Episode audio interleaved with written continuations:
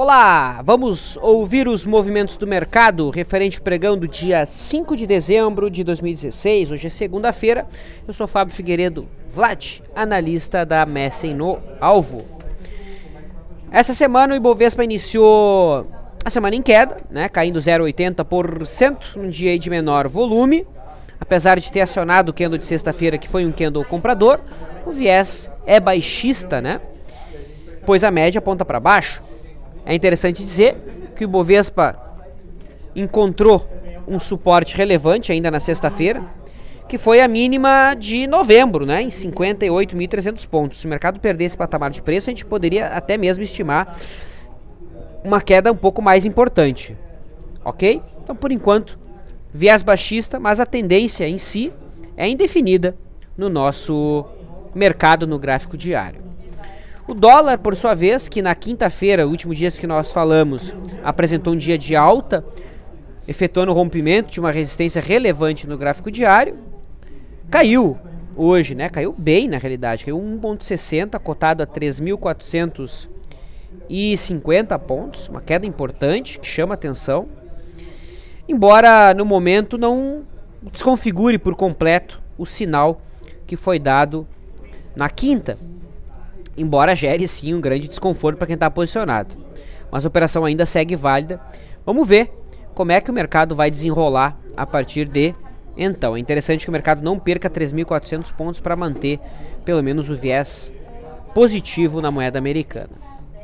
Em relação ao juro futuro, tivemos uma queda mais forte nos contratos mais curtos, queda de 2,85 no contrato que vence em 2019, uma queda também ampla mas graficamente não tão suja, entre aspas, no contrato mais longo lá de 2025. Mas chama atenção esse movimento aí que não estava é, antecipado, entre aspas, nos gráficos até sexta-feira. Em relação aos destaques de hoje, comento os papéis mais líquidos, tá? Petrobras uma leve queda, indefinida no gráfico diário, Vale 5 uma leve alta, segue em viés altista no gráfico diário, Gerdau tanto a GGBR quanto a Gerdau Metalúrgica tiveram dias de alta, seguem seu fluxo ascendente. Siderurgia Nacional, que inclusive enquadrou uma compra na sexta-feira, também nesse caso que teve uma leve queda, né? A Uzin, Uzin Minas em alta, fechando em 1.76, abrindo espaço para busca de R$ 4,60, fechou cotada a R$ 4,00.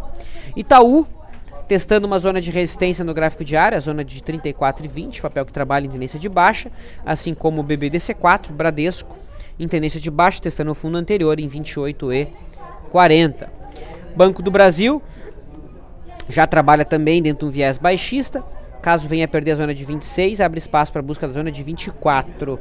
O papel fechou cotado em 27. Então, atenção em Banco do Brasil no curto prazo.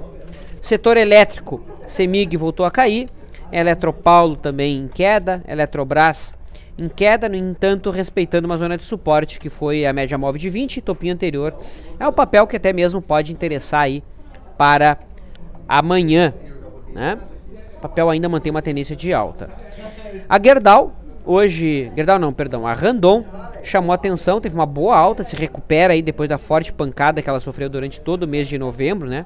O papel caiu mais de 25% deixa hoje um candle branco que abre espaço para algum tipo de recuperação, embora saliento que a tendência ainda segue sendo de baixa, resistência em, 30, em 3,84, o papel fechou a R$ 3,60.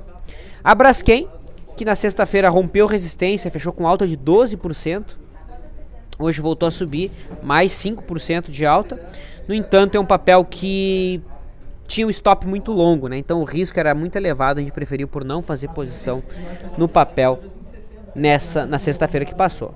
Smiles também se recupera no gráfico diário, vai buscando a média móvel aí como amparo. Papel que trabalha em tendência de baixa, em 44 é a primeira resistência, o papel fechou cotado a 43 e 30. Para fechar, coloco aí a Gol, mais uma queda de 3,85, já é o oitavo dia de queda consecutivo, né? Papel vai em busca da média móvel de 200, que está em R$ 4,50, ela fechou 4,75, logo logo alguma recuperação aí seria esperada. Perfeito? Vamos ver como é que o mercado se desenrola amanhã.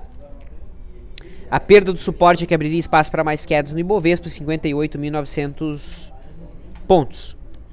Sendo assim, posso deixar um desejo aí de bom descanso para você e a gente volta a se falar amanhã. Tudo de bom, até mais.